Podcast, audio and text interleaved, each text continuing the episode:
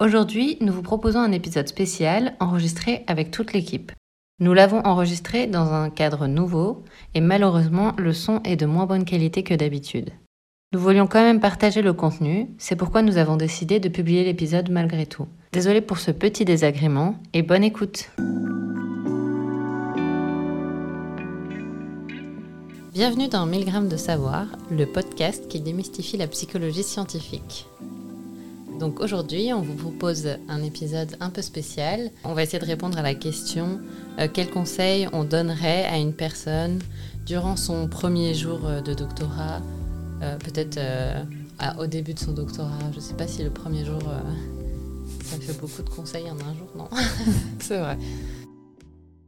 En complément de cet épisode, Inès Mantec a interrogé plusieurs doctorantes et doctorants afin d'enrichir l'éventail de regards posés sur l'expérience de la thèse.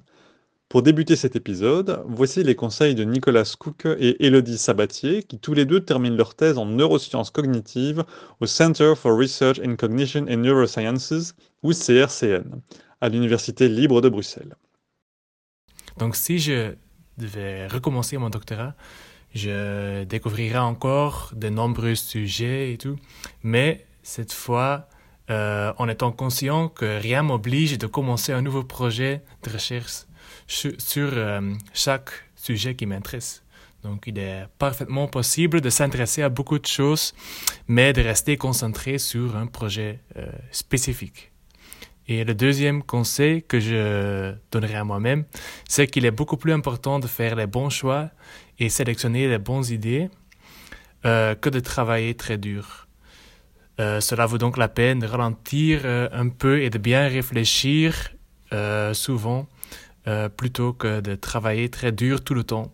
Parce que euh, si on travaille très dur tout le temps et on ralentit jamais, on risque toujours de devoir recommencer euh, tout ce qu'on a commencé.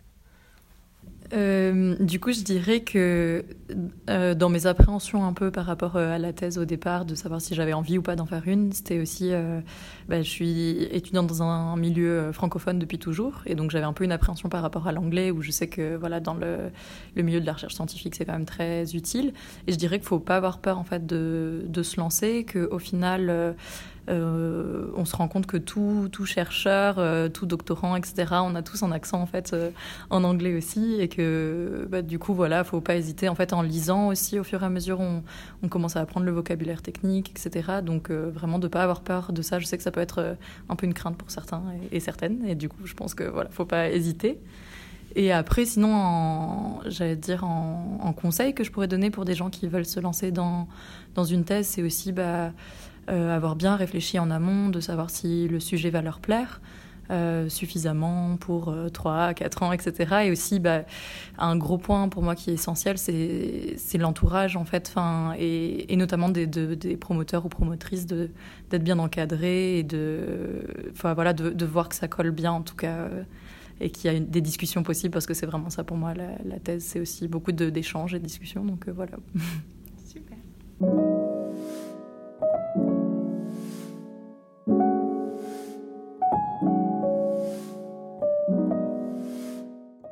Donc euh, voilà, je ne sais pas si quelqu'un veut commencer. Le premier conseil que je donnerais, euh, qui moi m'a beaucoup servi, enfin je, pense que je l'ai appris surtout par moi-même, mais je ne sais pas, c'est euh, tu peux presque tout apprendre, ne doute pas trop de toi, ne te mets pas des étiquettes qui te bloquent. Parce que personnellement, j'avais vraiment l'idée que moi, j'étais pas une matheuse et du coup que les stats n'étaient pas mon dada. Bon, je veux pas dire que c'est ma, ma partie favorite, mais je m'en sors en stats en fait. Et j'ai vraiment cette idée, non mais moi je serais incapable de faire ça et tout. Et euh, je crois que c'est juste pour pas décevoir mon promoteur que j'étais ok, je vais apprendre R, euh, ok, je vais faire mes stats. Et en fait, du coup, bah, ça m'a incité parce qu'il il, a dit bah vas-y, fais-le comme tout le monde en fait. Et euh, du coup, je l'ai fait et je me suis rendu compte que j'étais capable de le faire. Et du coup, c'est pas, tu peux certes être peut-être plus lente ou que d'autres. mais tu vas toujours y arriver si tu si tu si tu t'y mets, que as confiance en toi. Donc ne te mets pas trop des étiquettes qui te bloqueraient. Ce serait mon premier conseil. Donc moi je pense qu'un conseil assez pratique, enfin en même temps qui est un peu abstrait, c'est la question de la gestion du temps. Enfin, moi, je fais beaucoup de planning et je pense que ça m'aide énormément. Mais en fait, il y a un peu ce truc un peu vertigineux au début où on se dit, on a plein de temps, je sais pas par où commencer. Et c'est un peu le truc que j'ai eu au début de me dire, mais ok, je commence par quoi? Il faut que je définisse un plan. Oui, mais en fait, c'est un peu tôt parce que je sais pas trop. Et je pense qu'il y a vraiment ce truc de dire, ben, step by step, genre, faites-vous confiance et vous allez voir au fur et à mesure, les tâches, elles vont venir en fait. Et aussi, mais en même temps aussi d'avoir un peu en tête ce truc de euh, faudra finir un moment. Donc il faut aussi euh, savoir gérer son temps, mais sans se mettre la pression. Euh, je pense que ça vaut le coup de souvent discuter avec d'autres doctorants, doctorantes, c'est ça qui aide le plus en vrai. Genre, on peut vous donner tous les meilleurs conseils du monde. En vrai, c'est plus simple de juste échanger, de savoir où les gens en sont, de, pouvoir juste euh, se rendre compte de ce que c'est la réalité et pas se tabasser en disant il faudrait que je bosse comme ça. Il y a aussi la temporalité sur le long terme, de se dire comment est-ce que je gère mon temps. Il y a des semaines où, où j'ai beaucoup moins travaillé et d'autres où j'ai beaucoup mieux travaillé et où en fait ça s'équilibre pas sur le court court terme mais sur le plus long terme de se dire bah, il y a des périodes où on rush plus et d'autres où on se laisse plus de temps. Donc je pense qu'il y a un peu ce truc, euh, Julia euh, l'évoque souvent, mais d'indulgence envers soi-même, de se dire il faut pas non plus avoir des exigences énormes qui soient un peu immobilisantes dans la thèse, mais plus euh, avoir ce truc euh, de se dire mhm. voilà, faut que je prenne du plaisir, que ce soit cool et que j'arrive à trouver un équilibre dans ce que j'ai envie de faire, quoi, globalement. Si je peux dire quelque chose sur le planning aussi, donc une chose qui m'a énormément aidé, c'est que euh, une chercheuse avec qui j'avais fait mon stage de recherche pendant le, mon master, et même pendant le bachelier en fait, elle, elle a pris un peu de temps, à un moment, quand j'ai terminé mon master et de nouveau pour ma thèse, euh, pour faire un planning avec moi. Et l'avantage de faire ça avec quelqu'un d'autre, c'est que leur vision de la chose est beaucoup plus détachée des émotions. Pour eux, c'est pour quelqu'un d'autre, c'est pas important que toi tu fais le meilleur truc du monde et que c'est absolument parfait. Pour eux, c'est important que ils voient l'effet. Il faut à la fin avoir une thèse. Et donc d'elle, j'ai appris vraiment de faire des rétro-planning, de, de, se dire voilà, dans quatre ans, j'aimerais bien qu'il y ait une, thèse qui est terminée. De quoi est-ce que j'ai besoin de faire? Donc, jusqu'à dans quatre ans, évidemment, tu vas faire un planning qui est beaucoup trop large. Donc, tu vas couper ça en partie. À la fin de la deuxième année, j'aurais besoin d'avoir fait ça, ça et ça. Pour arriver là, pendant les deux premières années, je dois faire X, Y. Ça veut dire que pendant la première année, je dois faire ceci. Et donc, d'arriver à des, des tranches de temps de plus en plus petit. Et à la fin, on a un planning pour une semaine. Et donc, il ne faut pas adhérer à ce planning religieusement, absolument pas. Normalement, ce plan est invalidé pendant trois jours plus tard. Mais du coup, ça, ça, donne une vision beaucoup plus claire sur ce qu'il faut faire aujourd'hui pour avancer. Et ça aide aussi à mettre les priorités sur certaines activités qu'on a tendance sinon de peut-être un peu repousser. Donc, on crée un plan ça a aidé de créer le plan, mais c'est pas grave si on si on n'adhère pas à ce plan. La, la, vie change, les priorités dans la recherche changent et le, travail important, c'est de savoir. Donc là, j'ai changé ça parce que et pas juste perdre de vue de ce qu'on voulait vraiment faire ou ce qu'on voudrait atteindre à la fin de sa thèse. Donc moi, euh, le conseil que je voudrais donner, ça fait écho euh, un peu à ce que Julia a dit, même si c'est pas euh, ce sur quoi elle a insisté spécifiquement peut-être. Euh, et c'est un conseil que j'ai entendu dans un podcast de Reproducibility, euh, qui est un épisode sur euh, les conseils pour les doctorants ou les, ceux qui font leur doctorat ou qui sont en début de doctorat. c'est de pas attendre que toutes les choses, pas attendre tout de son promoteur ou sa promotrice de thèse en fait, et justement de savoir aussi, en fait, aller demander de l'aide en dehors et de, en fait, ça peut paraître un conseil un peu débile, mais euh, un truc que je trouve qui est très implicite euh, présent dans la thèse, c'est que euh, c'est un travail un peu en duo ou en trio avec, où il y a quand même une forte relation avec le promoteur ou la promotrice de thèse. Et moi, d'avoir écouté ce, cet épisode où il disait, enfin, je pense qu'il donnait plein de conseils. Il y en a un où je me suis dit, bah, ils disent, en fait, vous avez le droit d'aller ailleurs, d'aller demander à un autre, à une prof ou à un prof euh, si vous trouvez qu'il est particulièrement doué dans quelque chose, vous ne pouvez pas vous attendre à ce que la personne qui vous encadre ait toutes les qualités requises et, soit parfaite de la même manière que nous-mêmes, on n'est pas parfait. Et euh, en fait, je trouvais ça aidant parce qu'on peut parfois rester enfermé un peu dans ce truc de... Bah, en fait, à chaque fois que je voudrais demander ça à mon promoteur ou ma promotrice, il n'est pas capable de me le donner, mais c'est peut-être pas ses compétences euh, à cette personne-là. Et je pense de savoir demander aux gens et aller chercher les connaissances, euh, ça aide beaucoup. Et aussi cette idée qu'on n'est pas enfermé dans son labo. Donc, euh, si on remarque qu'il y a un labo qu'on trouve euh, trop génial et qui font des choses complètement différentes, on a la possibilité, en fait, dans sa thèse, d'aller visiter d'autres labos. On peut aller voir ailleurs, on peut découvrir. On n'est pas juste dans ce cadre qu'on s'est donné au début de sa thèse et on doit absolument rester dans ce, ce cadre-là, quoi. Je pense que c'est important de pas de, de, de- de pas avoir trop peur de l'image de l'image qu'on renvoie intellectuellement, genre pas se dire qu'on a des questions débiles ou alors pas faire semblant de savoir alors qu'on sait pas. Je pense que le monde académique, bah, c'est comme n'importe quel euh, n'importe quel milieu. Il y a de la hiérarchie, il y a il y a de la compétition, il y a de la gestion de l'image de soi, il y a aussi beaucoup de- d'ego. C'est un, un petit peu le monde où euh, tous les, euh, les intellos binoclars qui se faisaient bully dans la cour de récré, ben, ils peuvent prendre leur revanche et acquérir du pouvoir. Il y a beaucoup d'enjeux narcissiques de pouvoir. Et je, dis ça, euh, je, ne dis pas que je ne fais pas partie des gens concernés par cette problématique. hein. Mais euh, une conséquence de ça, c'est que parfois les gens, ils peuvent, euh, ils peuvent avoir peur un petit peu de l'image qu'ils renvoient et pas oser demander de l'aide. Alors qu'en réalité, ben, euh, il y y, y, y a- des enquêtes qui montrent que, par exemple, sur la question du syndrome de l'imposteur, ben, la majorité des doctorants ils le ressentent. Et, euh, et une fois que tu sais ça, c'est bien de te dire que voilà, discuter un petit peu des doutes, des questionnements et tout ça, ne pas hésiter non plus à. Oui, ben ça a déjà été abordé, mais la question de, des, collaborations, des amitiés aussi, je pense que euh, avoir des dynamiques de mentor, enfin un petit peu de mentoring comme ça, c'est un truc qui peut être très cool. Si on a énormément de chance, le mentor s'appelle le, le superviseur de thèse. Mais on va pas se mentir, euh, les professeurs d'université, ils, sont, ils et elles sont souvent extrêmement occupés, donc parfois trouver, genre je sais pas moi, un doctorant un petit peu plus avancé, euh, avec qui on s'entend bien humainement, qui devient un ami, etc., pour pouvoir lui demander des conseils, euh, aller vers des gens qui étudient des sujets similaires et qui, dont le travail nous intéresse, etc., qui sont susceptibles de nous aider, collaborer sur nos articles, relire nos articles, devenir co-auteur, euh, réécrire, enfin leur envoyer vos, vos premières versions d'articles, les récupérer, qu'il n'y a pas un seul mot de ce que vous avez écrit qui reste parce qu'on a tout réécrit, et ce genre de trucs-là. C'est vraiment, je pense, une, clé. Ouais, vraiment se faire aider et se rappeler que la science, c'est un truc collectif et que c'est pas un bazar que vous devez gérer dans votre coin et, euh, bader quand ça va pas et faire semblant que ça va et vous isoler. Euh, je pense que ce que je voulais dire euh, rejoint tout à fait ce que tu disais. Et globalement, en fait, c'est l'idée que dans la thèse, il y a beaucoup la crainte de l'évaluation. C'est un peu l'idée que quand on fait de la recherche, ouais, forcément, on est intelligent et tout ça, euh, on a plein de culture générale. euh, en fait, euh, non, les chercheurs sont des gens comme des autres. C'est aussi des gens qui apprennent tout au long de leur vie. Donc, c'est normal que si tu parles à un chercheur jusqu'à 50 ans, tu te dis, waouh, il est hyper intelligent. En fait, c'est son job d'apprendre des trucs toute la journée. Et du coup, euh, te compare pas trop si toi, tu es à ton jour 1 de la thèse, ne fût-ce qu'à quelqu'un qui est à la fin de sa première année, en fait, tu te dis, ouais, mais en fait, je serais incapable de poser des questions aussi intelligentes. Euh, moi, j'avais pas du tout pensé à ça. Ou même de se dire, moi, j'ai du mal à suivre les présentations. Mais en fait, c'est normal, au début, tu as beaucoup plus de choses nouvelles à intégrer. Donc, donne-toi le temps et te compare pas trop avec des gens qui sont déjà plus loin que toi. Parce que même si au cours de la thèse, parfois, on a l'impression que on travaille énormément et en même temps qu'on fait rien, qu'on apprend rien, ou qu'on on se dit, mais qu'est-ce que je fais toutes mes journées là, parfois? Euh, En fait, si, on apprend beaucoup. Et du coup, euh, et du coup en l'espace d'une année, en fait, c'est logique qu'on arrive à poser des questions qui peuvent paraître plus intéressantes ou qui soient déjà plus poussées par certaines choses. Donc je pense qu'il ne faut pas...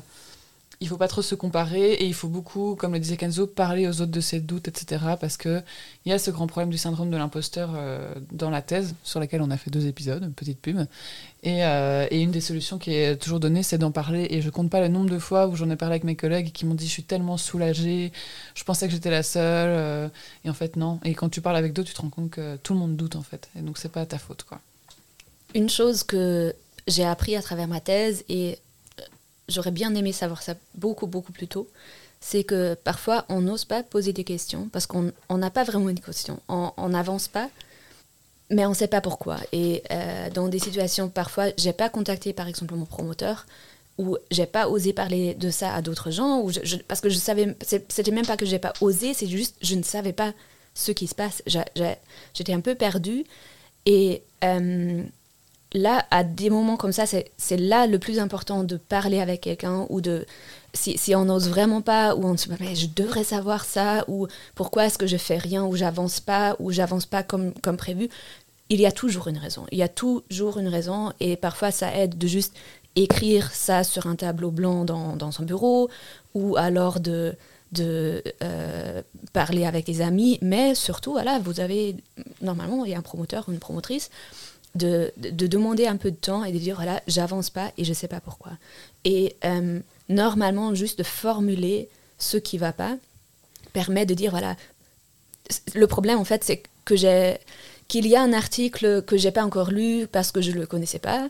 Euh, et mon promoteur, lui, il, disait Ah oui, oui, ça, c'est le phénomène de XY. Et tout facilement, ça, ça a résolu le problème. Ou là, je sais pas comment opérationnaliser ou comment mettre en place cette expérience.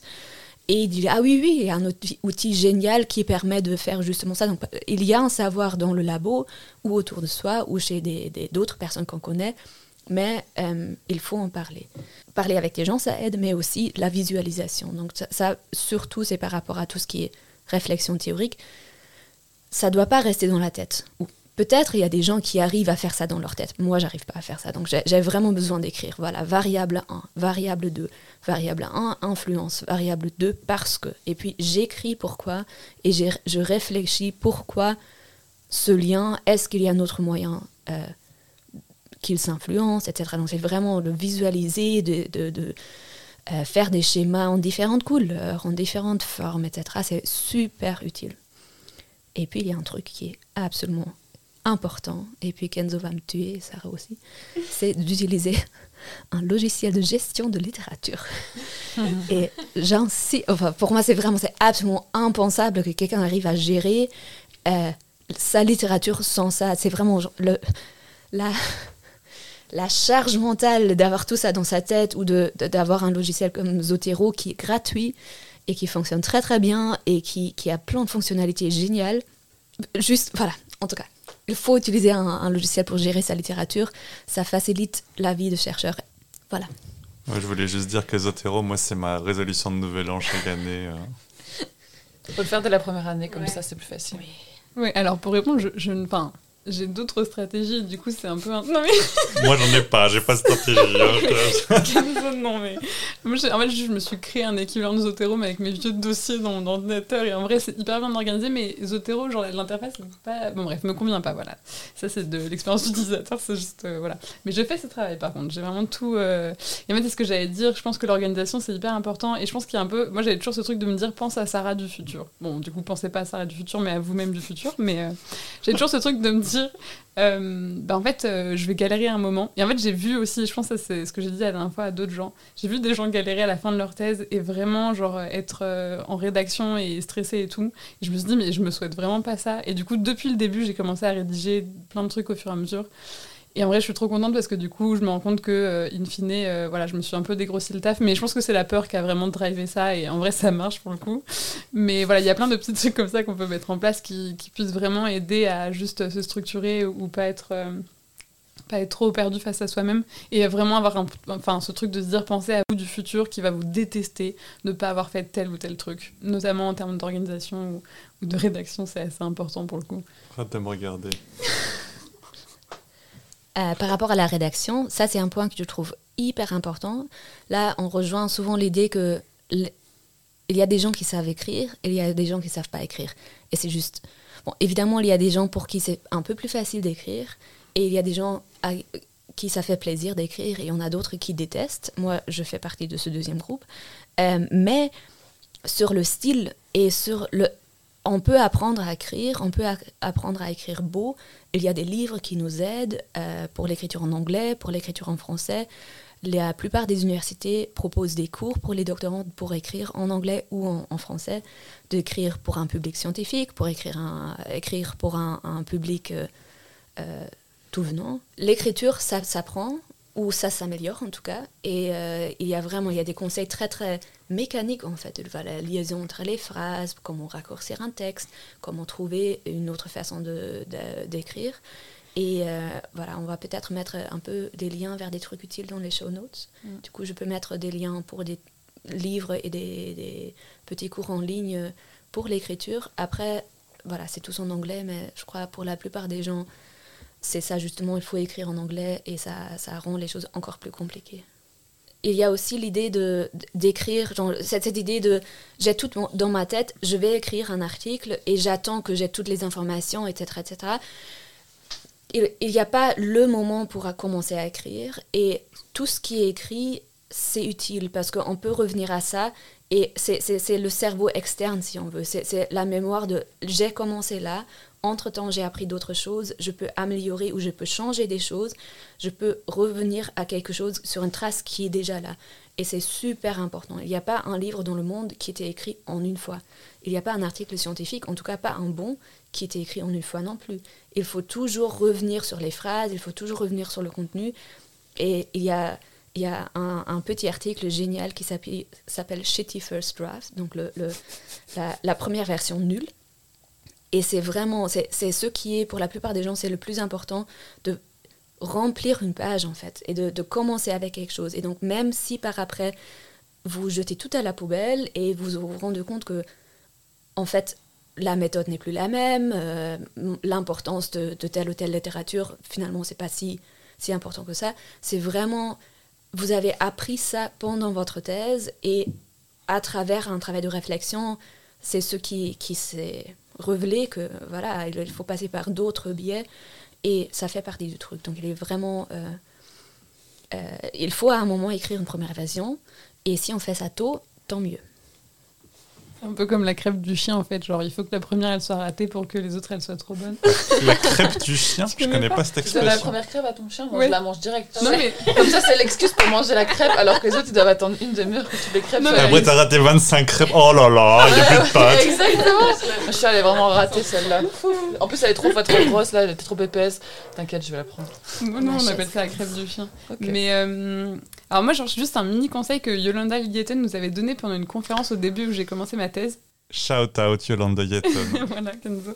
Euh, c'est qu'elle avait dit, genre, et je pense que c'est vraiment un truc qu'on peut avoir à tout moment la, tête, la tête dans la thèse. Non, la tête dans la tête.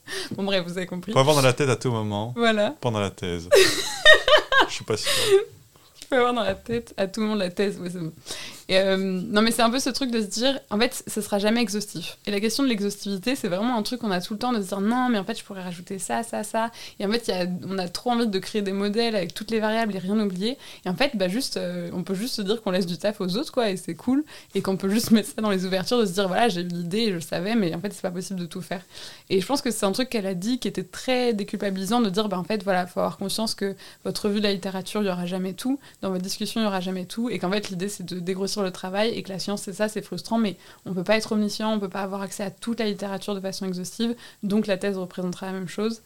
Euh, voilà. Donc ça, je trouve que c'est un truc qui était rassurant euh, un peu tout le temps, d'avoir ça en tête, de dire, bon, bah voilà, ce sera pas exhaustif, mais juste, il y a un moment, il faut, avancer, et il faut avoir euh, ce truc d'indulgence, encore une fois, de se dire, bah, je peux pas tout mettre. Et c'est OK. Non, mais c'est. Enfin, moi, je voulais juste. parce qu'en fait, j'ai l'impression que ça peut être grave stressant d'écouter tous les conseils qu'on donne pour quelqu'un qui est en début de thèse. Et moi, je sais que c'était des stress que j'avais aussi, où j'avais des doctorants et des doctorantes très très bienveillants qui m'entouraient et qui me donnaient des conseils que, qui ne correspondaient pas à moi, à ce que j'étais en train de faire dans ma thèse. Et du coup, je me disais que j'étais en train de faire n'importe quoi et que ça n'allait pas fonctionner. Et euh, du coup, c'est aussi un conseil euh, qu'une prof nous avait donné une fois dans notre labo. Et c'était, euh, il faut aussi faire un peu chacun sa petite formule et euh, en fait, euh, si on n'est pas euh, quelqu'un extrêmement passionné par les stats, ne pas se dire qu'on va passer la moitié de sa thèse à perfectionner ses stats, parce que ça se trouve, on va passer à côté de ses qualités qu'on a et de sa passion qu'on a. Et donc, et aussi, donc déjà, s'autoriser à ne pas avoir quelque chose qui rentre parfaitement dans les normes de ce qu'on attendrait ou de ce qu'on pense que les autres attendent d'une thèse. Et aussi le fait que en fait, toutes les thèses, c'est un peu, c'est un des trucs qui est difficile euh, dans la recherche et dans le doctorat, c'est que un produit fini de ce qu'est une thèse, c'est très très difficile à définir. Et du coup, on se lance dans quelque chose où c'est pas très clair où est-ce qu'on doit aller. Et on se dit, est-ce qu'il faut que je sois euh, très spécifique sur une question de recherche? Enfin, En fait, je pense qu'il faut s'autoriser à se dire que ce que fait le voisin ou la voisine, ça n'aura rien à voir avec ce que nous, on va faire. Parce que certainement, ce qu'on pense qu'on va faire la première année, la deuxième année, la troisième année, ça ressemble pas à ce qu'on fait à la fin, ou peut-être que ça ressemble parfaitement. Euh. C'est normal que tout le monde fasse des choses différentes et qu'il faut juste se dire, euh, voilà, ça c'est ma manière d'avoir fait une thèse et euh, c'est pas grave si ça, ça correspond pas à ce que font mes voisins et mes voisines. Et aussi un petit rappel, c'est un travail. mais c'est un truc qu'on nous dit pas assez, mais en vrai c'est un travail. Souvent c'est des CDD, donc enfin voilà, c'est pas un truc où vous investissez euh, toute votre personne et votre vie euh, pour toujours. Enfin c'est toujours possible d'aller dans d'autres endroits. Il y a des gens qui arrêtent des thèses parce que ça, enfin ça marche pas à certains endroits et qui vont reprendre à d'autres. Et c'est important aussi de garder en tête qu'on peut arrêter, que c'est ok et qu'on joue pas voilà sa, carrière, son, son, image, et que même si on arrête, euh, peut-être pas dans des super circonstances ou qu'on change de direction, des trucs comme ça, ou de supervision, euh, c'est possible de continuer sans être totalement court-circuité. Enfin, ça c'est important parce que j'ai l'impression qu'il y a beaucoup de gens qui vont s'infliger des expériences juste pour des mauvaises raisons, parce qu'on est engagé, enfin c'est pas des mauvaises raisons, mais parce qu'on a peur de partir ou que ça se passe mal. Mais juste il y a un moment où il faut pas oublier que le bien-être c'est quand même un truc qui est hyper important, surtout dans des métiers passion comme ça.